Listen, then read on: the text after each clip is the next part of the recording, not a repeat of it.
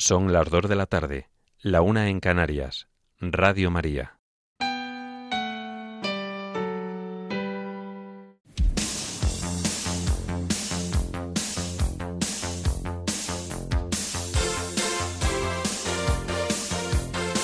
Servicios informativos de Radio María.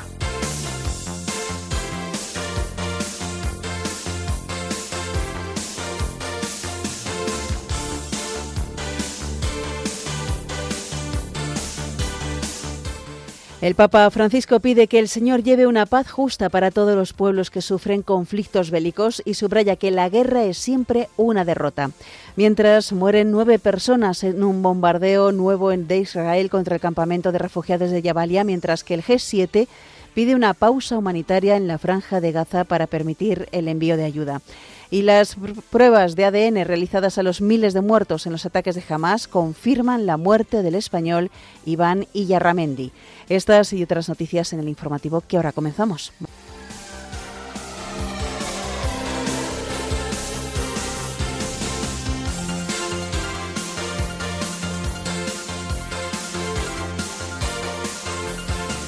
El Papa Francisco aprueba el milagro atribuido a la intercesión del cardenal argentino Eduardo Francisco Piroino, por lo que podrá ser beatificado.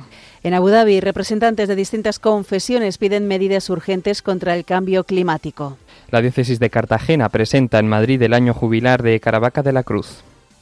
El obispo de Plasencia anuncia la publicación de un nuevo protocolo para la protección de menores en las diócesis de Extremadura. La Comisión Europea pide abrir negociaciones de adhesión de Ucrania al bloque comunitario en el año 2024. El presidente de Colombia considera que las negociaciones con las disidencias de las FARC han sido prematuras. En España el PSOE confía en cerrar un acuerdo conjuntos por Cataluña en los próximos días, pero asume que es difícil investir a Pedro Sánchez esta semana. La secretaria general del Partido Popular condena los actos vandálicos ante la sede del PSOE y pide canalizar el desánimo social de forma pacífica. Y en deportes Real Madrid, Real Sociedad y Sevilla afrontan hoy la cuarta jornada de la fase de grupos de la Liga de Campeones de Fútbol.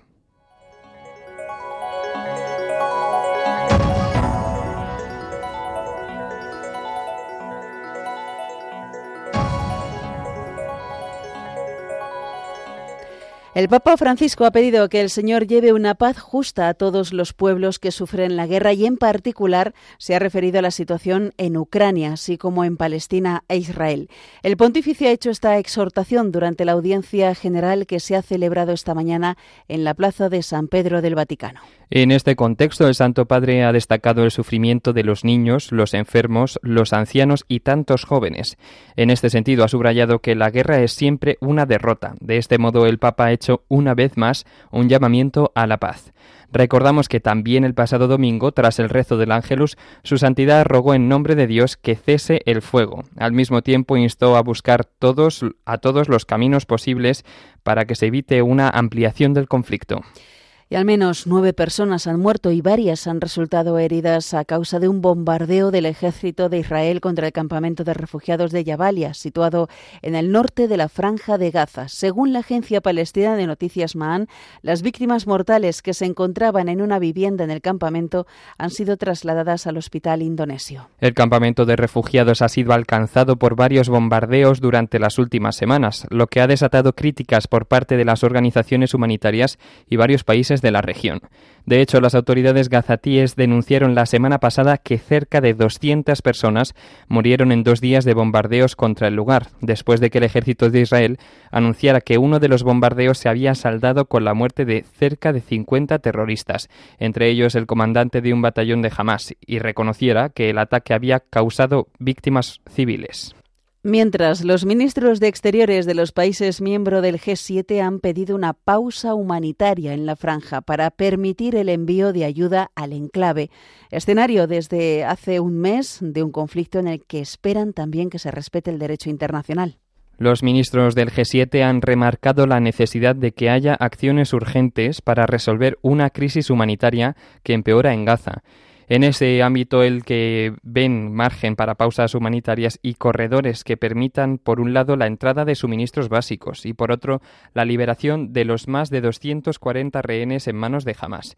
El G7 ha llamado a seguir trabajando en favor del diálogo y de una solución de dos estados, ya que considera que es el único camino para una paz justa, duradera y segura en la región. Por su parte, y según han confirmado fuentes diplomáticas, el ciudadano español Iván Iyarramendi, que se encontraba secuestrado por Hamas, ha fallecido sin que se sepan más detalles sobre las circunstancias exactas. Iyarramendi vivía en Kibbutz con su mujer. Ambos no fueron localizados tras el ataque, por lo que desde el principio España habló de desaparecidos. Sin embargo, las pruebas de ADN realizadas a los miles de muertos en los ataques han confirmado su muerte. La muerte de Iván Iyarramendi se suma a la de Maya Villalobo, que falleció el mismo día del ataque de Hamas contra Israel del pasado 7 de octubre. La joven se encontraba realizando el servicio militar en el ejército israelí, ya que disponía de doble nacionalidad. Maya falleció en el puesto militar en el que se encontraba.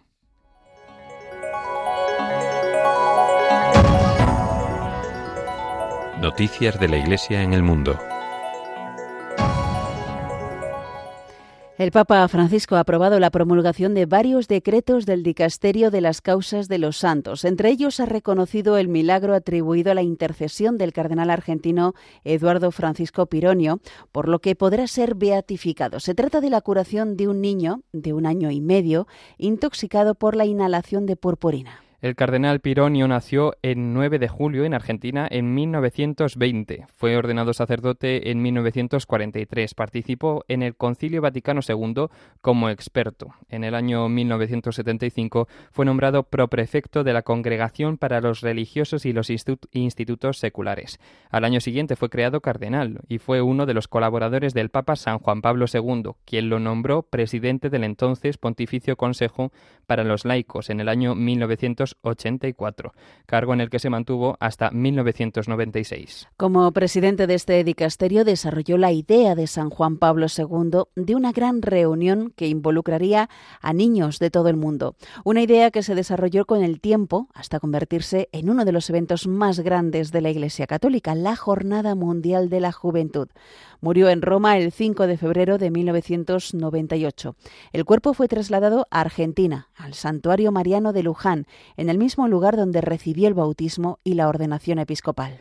El Papa Francisco conoció personalmente al cardenal Pironio como obispo de Mar de Plata. En una entrevista sobre el purpurado afirmó que al hablar con él daba la, sensación de que se sentía el peor hombre del mundo y abría un panorama de santidad desde su profunda humildad. También destacó que él abría las puertas a nadie, incluso a la gente que él sabía que no lo entendía. Y por otro lado, el Santo Padre ha reconocido las virtudes heroicas de tres siervos de Dios. Uno de ellos es el sacerdote italiano Giuseppe Maraccio, profesor de la congregación, profesor, perdón, de la congregación de los rogacionistas, y se dedicó especialmente al apostolado en Messina, sobre todo atendiendo las confesiones, siguiendo el modelo del capuchino croata San Leopoldo Mandic. Junto a él, el pontífice ha aprobado las virtudes heroicas de la sierva de Dios Elisua de la Santísima Virgen María, de apellido Bakayil, nacida en 1831 en Kerala, en la India. Como viuda, eligió una vida de oración y soledad, dedicándose al cuidado de los pobres.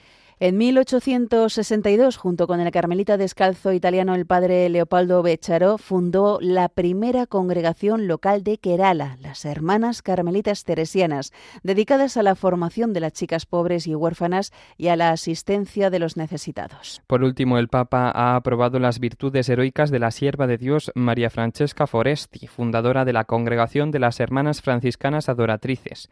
Nació en 1898 en Bolonia y en 1910 compartió con el Padre Pío la idea de dedicarse a la vida contemplativa, cultivando una particular devoción por la Eucaristía. Se dedicó a la educación de los jóvenes mediante la enseñanza del catecismo. La mala salud, debido a problemas cardíacos, la llevó a la muerte a los 55 años. Y continuamos en Roma para contarles que el Papa Francisco, durante la audiencia general de esta mañana en la Plaza de San Pedro del Vaticano, ha continuado su ciclo de catequesis sobre la pasión por la evangelización. En concreto, ha destacado el testimonio de la venerable sierva de Dios, Madeleine Debrel, una mujer francesa que, junto con otras compañeras, vivió durante más de 30 años en un barrio obrero de París. El sucesor de Pedro ha explicado que esta opción de habitar en las periferias permitió a Madeleine del Brel, descubrir el amor de Dios en lo cotidiano y darlo a conocer a los más alejados con un estilo de vida sencillo y fraterno. En ese ambiente, agrega el Santo Padre, donde predominaba la ideología marxista, ella pudo experimentar que es evangelizando como somos evangelizados. Siguiendo su ejemplo, el Papa ha hecho una petición en su saludo a los fieles de lengua española. Saludo cordialmente a los peregrinos de lengua española. Pidamos al Señor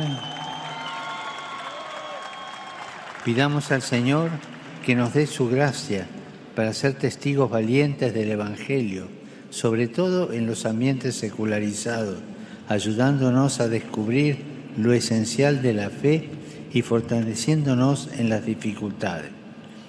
Que Jesús los bendiga y la Virgen Santa los cuide. Muchas gracias.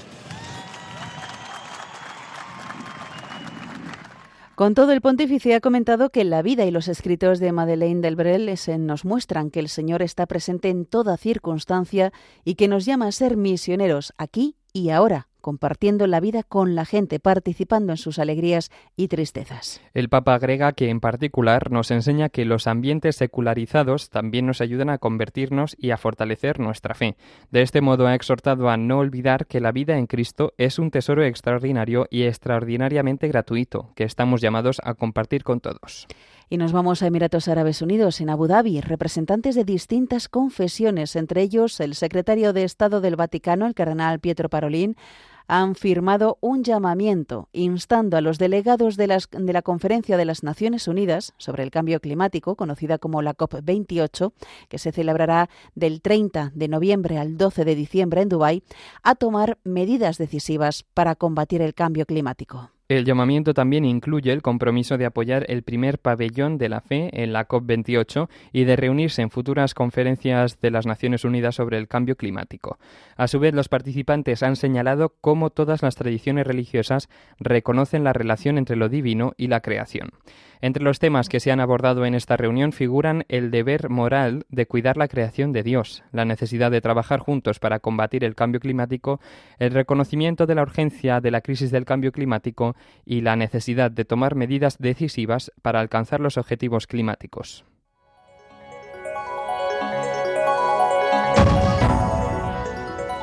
Noticias de la Iglesia en España. Los jardines de Cecilio Rodríguez del Parque del Retiro de Madrid han acogido la presentación del año jubilar de Caravaca de la Cruz, que celebrará, eh, se celebrará el año que viene. Concretamente empezará el domingo 7 de enero en la Basílica de la Veracruz de Caravaca. Y se trata de un acontecimiento extraordinario que se celebra cada siete años desde el 2003. El lema del próximo año jubilar es Camino a la Cruz, Camino de Amor, y evoca a las nuevas vías que se han ido abriendo durante los últimos años para llegar hasta Caravaca desde distintos puntos de la geografía española. Al respecto, el obispo de Cartagena, Monseñor José Manuel Lorca, ha explicado que peregrinar a Caravaca de la Cruz será una experiencia de conversión y renovación interior, donde surgirán los recuerdos, oraciones, esperanzas, proyectos, ilusiones y perdones por realizar. Tal como indican sus promotores, se trata de una cita especial, la primera tras la pandemia, que pretende situar a Caravaca y a toda la región de Murcia como un referente del turismo religioso para atraer a peregrinos de todas partes del mundo. El objetivo es llegar hasta un millón de visitantes, doblando así las últimas cifras del jubileo de 2017. El presidente de la región de Murcia, Fernando López Miras, ha recordado que en la región de Murcia cuentan con la Cruz de Caravaca, una seña de identidad y reliquia venerada en todo el mundo. Además, ha anunciado que el año que viene se va a celebrar el primer Congreso de Ciudades Santas en Caravaca de la Cruz. Este acto también ha contado con la participación del alcalde de Caravaca, José Francisco García, y también el de Madrid, José Luis Martínez Almeida. Y continuamos en Madrid. Mañana se acogerá la fiesta de Santa María la Real de la Almudena. Con motivo del 75 aniversario de su coronación canónica, el lema de este año es Reina y Madre Nuestra. En el marco del amplio programa de actos religiosos y lúdicos que se han organizado para celebrar esta fiesta, recordamos que a las cinco y media de la tarde la Catedral de la Almudena acogerá un concierto del Orfeón Sociedad Conciertos Ayuntamiento de Madrid. Además, el arzobispo de Madrid, el cardenal José Cobo, presidirá a las ocho y media de la tarde la vigilia de jóvenes que acogerá la Catedral de la Almudena. Y cambiamos de asunto. El obispo de Plasencia, Monseñor Ernesto Brotons, ha publicado una carta abierta relativa a la publicación del informe del Defensor del Pueblo sobre abusos sexuales en el ámbito de la Iglesia. Al respecto, el prelado subraya que un solo caso es ya motivo de vergüenza y de dolor y ha afirmado que tras las cifras hay rostros que no pueden ser instrumentalizados y que requieren nuestra atención, ha dicho. En este marco, el obispo de Plasencia ha aseverado que no dejarán de pedir perdón a las víctimas y a sus familias, a la sociedad y a todo el pueblo de Dios, ni de trabajar y poner todos los medios necesarios para, en la medida de lo posible, reparar el daño, sanar heridas y prevenir y combatir cualquier forma de abuso. Asimismo, el obispo de Plasencia ha agradecido el trabajo de la Oficina de Protección de Menores de su diócesis. Así como, y sería injusto no hacerlo, el de la inmensa mayoría de nuestra gente, sacerdotes, religiosos, seglares, que día a día entregan su tiempo y su vida por los demás. Cierto es que podemos protagonizar situaciones contrarias al Evangelio que nos avergüenzan y nos obligan a estar en un permanente estado de conversión. Pero también es cierto que en nuestra Iglesia y en nuestra diócesis de Plasencia, así lo he podido constatar a lo largo de este primer año con vosotros, hay mayormente mucho amor, tiempo y vida entregada, lo que humildemente y sin arrogancia debemos valorar y sobre todo, cercano el día de la Iglesia diocesana, agradecer.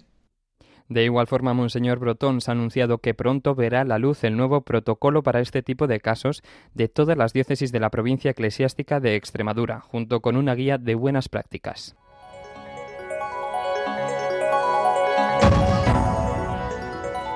Información internacional.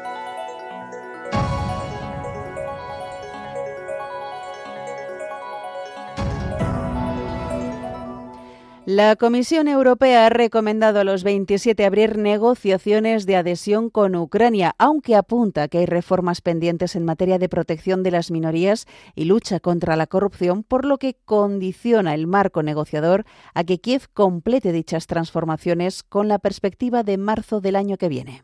Un informe del Ejecutivo Europeo sobre los avances de los candidatos avala que Ucrania ha completado cuatro de las siete reformas prioritarias fijadas cuando se le otorgó el estatus de candidato el pasado año. En su dictamen, la Comisión Europea señala que seguirá todos los ámbitos relacionados con la apertura de negociaciones e informará al Consejo antes de marzo del año que viene, fecha que ahora queda como plazo para abrir las negociaciones de adhesión con Ucrania. Y el ejército de Rusia ha anunciado un bombardeo contra posiciones de grupos terroristas en la provincia siria de Idlib, en el noroeste del país, en el que ha alcanzado un refugio subterráneo perteneciente a grupos terroristas vinculados a Al-Qaeda que operan en la región. Según ha informado el jefe adjunto del Centro Ruso para la Reconciliación de las Partes Beligerantes en Siria, Vadim Kulit, la, aviación rusa llevó a cabo ocho ataques en Idlib durante la jornada de ayer, en respuesta a la muerte de dos militares sirios por la explosión de un supuesto artefacto del Estado Islámico en Alepo. Desde principios de noviembre, el número de ataques rusos asciende ya a 32, la mayoría de ellos llevados a cabo en la misma región. Ayat Tahrir al-Sham es el grupo armado más relevante de la provincia de Idlib. Y nos vamos hasta Colombia. Su presidente, Gustavo Petro, ha asegurado que el establecimiento de las mesas de diálogo con la disidencia del Estado Mayor Central de las disueltas FARC ha sido una decisión prematura, en referencia a la suspensión de las negociaciones por parte de la guerrilla. Durante un discurso, el mandatario colombiano ha instado a realizar cambios en la economía de Cauca, región clave en la ruta del tráfico de cocaína y espacio tradicionalmente controlado por las disidencias, para que se base en el Estado social de derecho, ha dicho, la justicia social y la economía lícita. El detonante de este nuevo desencuentro se habría producido por la decisión del gobierno de no retirar al ejército del corregimiento de El Plateado, en la región de Cauca, como parte de un supuesto acuerdo al que habrían llegado. Sin embargo, Gustavo Petro ha contradicho a la guerrilla explicando que el alto el fuego pactado no incluía la salida del Estado de las zonas tradicionalmente controladas por la guerrilla. Y hablamos ahora de Japón. La ministra de Exteriores de este país, Yoko Kamigawa, ha asegurado a su homólogo de Estados Unidos, Anthony Blinken, que la unión entre ambos países es especialmente importante en el actual contexto internacional por los retos en Ucrania, Oriente Próximo o Asia Oriental. Kamikawa ha expresado sus condolencias por las víctimas de los ataques de Hamas el pasado 7 de octubre y ha mostrado su máximo apoyo a los esfuerzos diplomáticos de Estados Unidos en el conflicto palestino-israelí.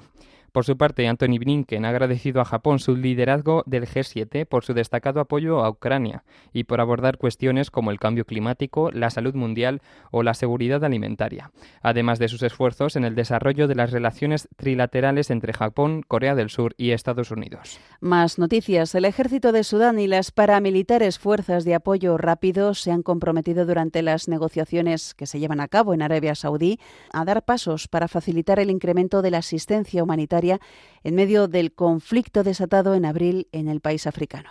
Ambos participarán en un foro humanitario liderado por la Oficina de Naciones Unidas para la Coordinación de Asuntos Humanitarios, con el objetivo de resolver las trabas para entregar la asistencia humanitaria.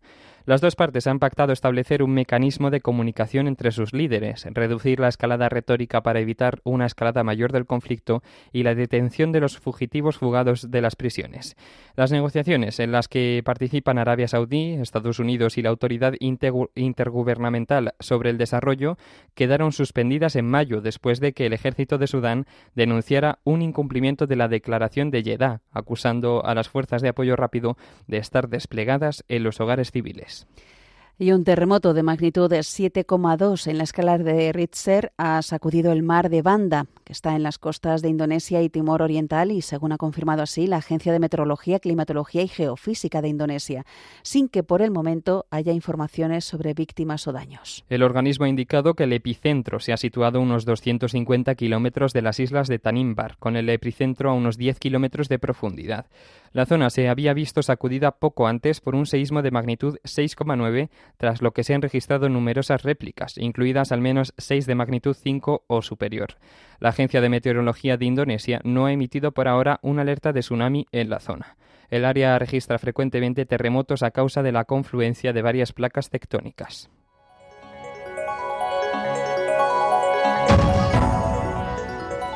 Información nacional. Partido Socialista y Juntos por Cataluña siguen negociando en Bruselas un acuerdo para la reelección de Pedro Sánchez como presidente del Gobierno y confían en cerrar el pacto en los próximos días. Sin embargo, admiten que es difícil que el pleno de investidura se pueda celebrar esta misma semana, según han indicado fuentes de la negociación. En este momento ambas partes están dedicadas a asegurarse de que la ley no tenga fisuras y pueda superar el trámite parlamentario y el examen al que previsiblemente la someterá el Tribunal Constitucional, ya que desde la oposición han adelantado que recurrirán la norma.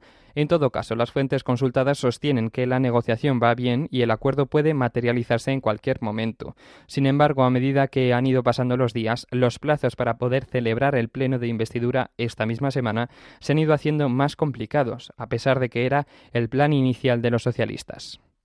Según la delegación del Gobierno, más de 7.000 personas se congregaron ayer por segundo día consecutivo en la calle Ferraz de Madrid, donde se ubica la sede nacional del Partido Socialista, para protestar contra el Gobierno en funciones por sus pactos con los independentistas y la ley de amnistía. La Policía Nacional procedió a cortar el acceso a la calle Ferraz, Buen Suceso y parte de Marqués de Urquijo, evitando acceder a la sede nacional socialista. A la manifestación se sumó el líder de Desocupa, Daniel Esteve, la portavoz de Vox en el Congreso, Pepa Millán, el diputado de Vox, Manuel Mariscal, y la diputada Rocío Demer.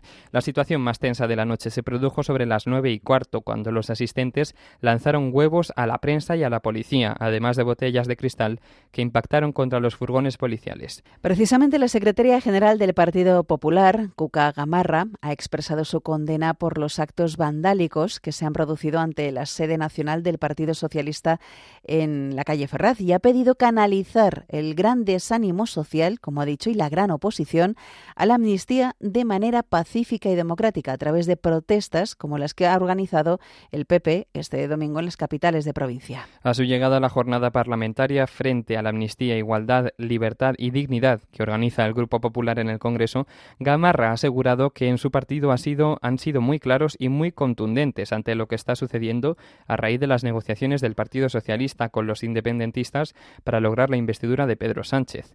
Cuca Gamarra ha señalado que jornadas como las que está organizando su partido permiten debatir y profundizar en la amnistía, que en sus palabras no solo está al margen de la Constitución, sino que lo pretende, lo que pretende es borrar lo que ocurrió en el año 2017 en Cataluña.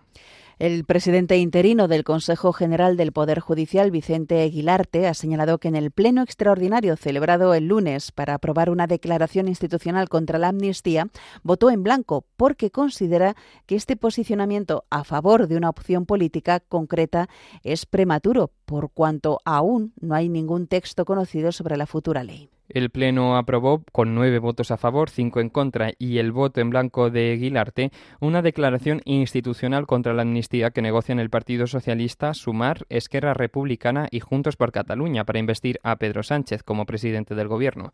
En un primer pronunciamiento, el Consejo General del Poder Judicial denuncia que de aprobarse una ley en ese sentido supondría la abolición del Estado de Derecho. Vicente Aguilarte ha afirmado que tanto el Tribunal Supremo como los restantes órganos judiciales, cuyas decisiones puedan verse alcanzadas por la hipotética ley de amnistía han tenido una actividad ejemplar que en ningún caso puede verse deslegitimada por normativa posterior. A todo esto, la mesa del Senado, donde el Partido Popular tiene mayoría absoluta, se reúne hoy de manera extraordinaria, a petición del, del, Partido Socialista y sus socios, para que se reconsidere la reforma del reglamento planteada por los populares para dilatar la ley de amnistía antes de su debate en el Pleno. La reforma presentada por los populares es el último punto del orden del día del Pleno. Desde el Partido Socialista ya anunciaron ayer su rechazo a la reforma, mientras que su portavoz en el Senado, Eva Granados, denunció en rueda de prensa que el Partido Popular agilizase la tramitación de esta propuesta. Ante esta situación, PSOE, Esquerra, Bildu, Juntos por Cataluña y Sumar han presentado por escrito un recurso de reconsideración a la mesa por el incumplimiento de los plazos establecidos en el reglamento del Senado. Y cambiamos de asunto. La Audiencia Nacional ha corregido al juez que investiga las supuestas presiones al ex tesorero del PP, Luis Bárcenas, y a su ex abogado, Javier Gómez de Liaño, y le ha instado a tomar declaración a la exministra y exsecretaria general del Partido Popular, María Dolores de Cospedal, y al comisario jubilado, José Manuel Villarejo, como testigos. En un auto, la Sala de lo Penal estima el recurso presentado por Gómez de Liaño contra la decisión del magistrado del pasado mes de junio, cuando rechazó citar a Cospedal y Villarejo al considerarles solo como testigos de referencia y no apreciar la necesidad y utilidad de su interrogatorio. Ahora la sala corrige al titular del Juzgado Central de Instrucción número 6 y le emplaza a escuchar a ambos en sede judicial, señalando que el hecho de que no hayan intervenido en las conversaciones grabadas no los coloca en una posición de referencia, si como se señala por los intervinientes y se refleja en las notas, estuvieron en reuniones, situaciones u otras circunstancias que les permitieron conocer directamente los hechos investigados.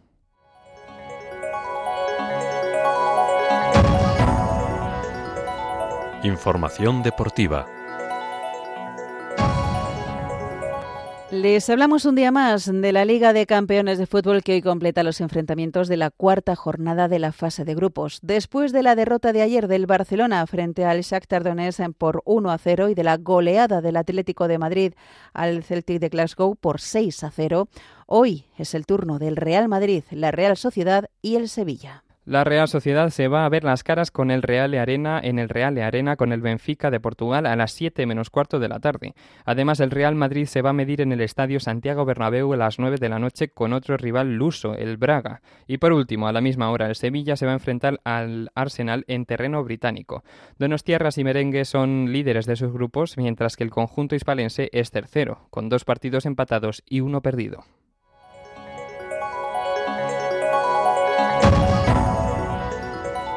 Noticias autonómicas.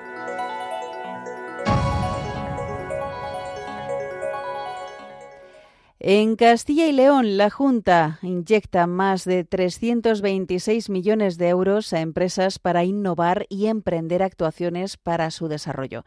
Tiene más datos nuestro compañero José Domingo Septién. Muy buenas tardes. Buenas tardes. El consejero de Economía y Hacienda, Carlos Fernández Carriedo, ha hecho balance de la financiación aportada por el gobierno autonómico durante los últimos cinco años a través del ICE, Instituto para la Competitividad Empresarial y Sodical. En un lustro, más de 326 millones para 223 empresas que han permitido mantener o crear algo más de 24.500 puestos de trabajo, impulsar la actividad económica, el crecimiento empresarial y la creación de empleo de calidad son los objetivos de los cuatro programas de financiación que se llevan a cabo a través del ICE y SODICAL y que han movilizado una inversión empresarial superior a los 1.150 millones de euros. Los créditos participativos son los principales instrumentos al que recurren las empresas seguidos de la participación en el capital.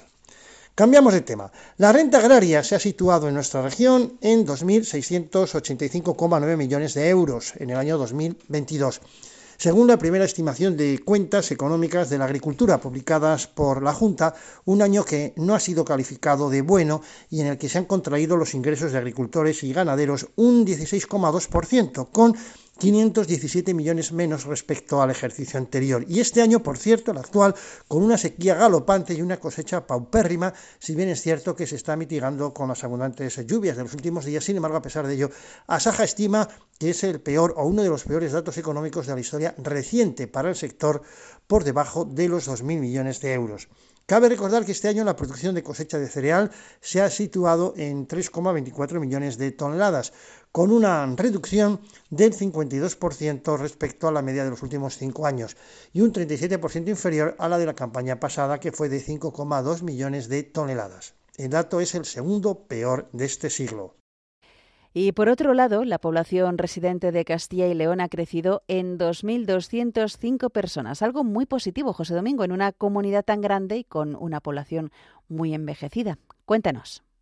Esto es cierto, el crecimiento no es muy grande, es solo un 0,09% durante el último trimestre, pero siempre es positivo, un avance poblacional. Concretamente, ahora mismo Castilla y León tiene 2.385.907 habitantes. La comunidad experimenta uno de los aumentos más bajos de España, solo por delante de Andalucía y Extremadura mientras que a nivel nacional ha habido un incremento del 0,25%. La población residente aquí en Castilla y León ha crecido en 2.205 personas durante el tercer trimestre de este año. La comunidad experimenta uno de los aumentos más bajos de España y, como hemos dicho, solo por delante de estas regiones que antes eh, he mencionado. Y vamos a terminar diciendo que desde ayer un total de 45 cocineros de todo el país se han dado cita en la cúpula del milenio de Valladolid, convertida durante tres días en la Catedral de la Cocina, en miniatura de la mano del 19 Concurso Nacional de Pinchos y Tapas, donde se han encendido los fogones para los primeros participantes. El grueso de la elaboración viene hecho desde casa, ya sea en cocinas propias o prestadas por los foráneos, por los restaurantes locales con los que se hermanan o se realizan por parte de la organización. En directo deben de rematar, pues, adecuar su temperatura y emplatar su creación, en cuyo coste no han podido invertir más de 1,5 euros. Tienen 25 minutos antes de que su trabajo se someta a examen. Frente a ellos, un profesionalizado jurado que analiza a cada participante con lupa, pues examina, examina estas tapas, las huele, las hace fotos desde mil ángulos, se chupan los dedos y las saborean con piquito de pajarito o de un bocado antes de valorar. Deben puntuar sabor, originalidad, presentación y si esta propuesta es comercial. En fin, se nos hace la boca agua. Pues buenas tardes, buena semana y hasta dentro de siete días. Pues sí, José Domingo, muchísimas gracias y hasta el próximo miércoles. Y ahora pasamos a Murcia. Cerca de 173.000 trabajadores de la región aguardan a que se actualicen sus convenios. Cinco negociaciones colectivas se hallan bloqueadas, entre ellas la de 20.000 transportistas de mercancías. Nos lo cuenta desde Murcia Rafael Saez. Muy buenas tardes. Buenas tardes. La desorbitada subida de la cesta de la compra y de artículos que antes eran asequibles y que ahora han llegado incluso a duplicar su valor está en boca de todos los trabajadores. Sin embargo, pese al encarecimiento del coste de la vida, casi un tercio de las personas trabajadoras de la región aún no han visto actualizar sus sueldos desde hace años. En la región, a fecha de hoy, y quitando los que ya están registrados y solo a la espera de su publicación, hay 25 convenios colectivos cuya vigencia inicialmente pactada ya ha expirado y que por tanto mantienen desfasadas las condiciones de trabajo y de salario, y otros cinco han sido registrados a falta de que se publiquen de manera oficial, según UGT. En total, alrededor de 143.000 trabajadores de los 25 acuerdos laborales están a la espera de que se renueven sus tablas salariales como las del sector de la hostelería, un convenio que estuvo paralizado desde hace más de 10 años hasta la pasada primavera. Desde UGT llevamos tiempo poniendo el acento en que hay que pisar el acelerador de la negociación colectiva sectorial en la región de Murcia. También hay que sumar casi 30.000 empleados, de los que 20.000 trabajan en transporte de mercancías por carretera, que se hallan presos de negociaciones colectivas anquilosadas. Están bloqueados porque existen aspectos específicos sobre los que no se avanza, como pueden ser temas de retribuciones y jornada de trabajo, entre otras, asegura el máximo representante regional de UGT. Además de los transportistas, se encuentran en la misma situación unas 7.200 personas que desempeñan tareas de limpieza de edificios y locales y otras 2.000 que hacen lo propio en establecimientos sanitarios, hospitalización y asistencia, así como 200 trabajadores en aparcamientos y garajes. Y cambiando de asunto, el año jubilar 2024 convertirá a Caravaca, como ya hemos dicho en el informativo, pues en el eje central del turismo religioso. La comunidad se ha propuesto hacer del jubileo un hito turístico sin precedentes y busca alcanzar el millón de visitantes. Bueno, pues danos más detalles, Rafael. Así es. El año jubilar 2024 convertirá a Caravaca de la Cruz, la ciudad santa del noroeste murciano, en el eje central del turismo religioso en todo el país. El presidente del Gobierno regional, Fernando López Miras, presentó ayer martes en Madrid a representantes del sector turístico nacional el año jubilar de Caravaca de la Cruz, el gran acontecimiento religioso durante el próximo año que tiene como objetivo alcanzar el millón de visitantes. López Miras invitó a España y al mundo a emprender un viaje único a una de las cinco ciudades santas de la cristiandad y el hogar de una de las reliquias sagradas más veneradas. Con respecto a los preparativos, resaltó que su ejecutivo se ha propuesto hacer del año jubilar un hito turístico sin precedentes. Los jardines Cecilio Rodríguez del Parque del Retiro fueron el escenario elegido para llevar a cabo la presentación, que también contó con la presencia del obispo de la diócesis de Cartagena, don José Manuel Lorca el alcalde de Caravaca de la Cruz, José Francisco García, y el alcalde de Madrid, José Luis Martínez Almeida. El propio regidor madrileño que ejerció de anfitrión en este acto se comprometió a peregrinar a Caravaca el próximo año. Hasta la fecha, el año jubilar 2024 ha sido presentado a más de mil agencias de viaje en la cuarta convención del grupo DIT Gestión, la pasada semana, y se ha enviado publicidad a 22.000 parroquias. Se ha informado a las ciudades que son sede de las 12 archidiócesis de España y el Arzobispado General Castrense. También se ha difundido entre centros escolares católicos, colectivos religiosos, cofradías, agencias de viaje y operadores turísticos especializados. En cuanto a los eventos que tendrán lugar con motivo del año jubilar, destaca la celebración por primera vez de la Convención Mundial de las Cinco Ciudades Santas para la Cristiandad. La sede será Caravaca de la Cruz, donde se pondrán en común proyectos y buenas prácticas de esas ciudades. Santo Toribio de Liébana, Santiago de Compostela, Roma, Jerusalén y la propia Caravaca de la Cruz. Y esto es todo por hoy. Desde Murcia, un cordial saludo y hasta el próximo miércoles, si Dios quiere. Así lo esperamos. Gracias, Rafael. Y vamos ya a finalizar con la previsión del tiempo realizada por Miriam Herraiz. Esta tarde predominarán los cielos parcialmente cubiertos en gran parte del territorio nacional. En Galicia lloverá y las precipitaciones se irán extendiendo a otros puntos. Estas lluvias llegarán a última hora de la tarde al centro de la península. Las temperaturas suben ligeramente. Y mañana jueves las precipitaciones se quedarán concentradas en el noroeste peninsular. También podría llover en puntos del oeste y centro de la península, pero conforme avance la jornada, esas lluvias irán a menos. Los cielos estarán más despejados en el resto del territorio nacional y las temperaturas seguirán subiendo tímidamente.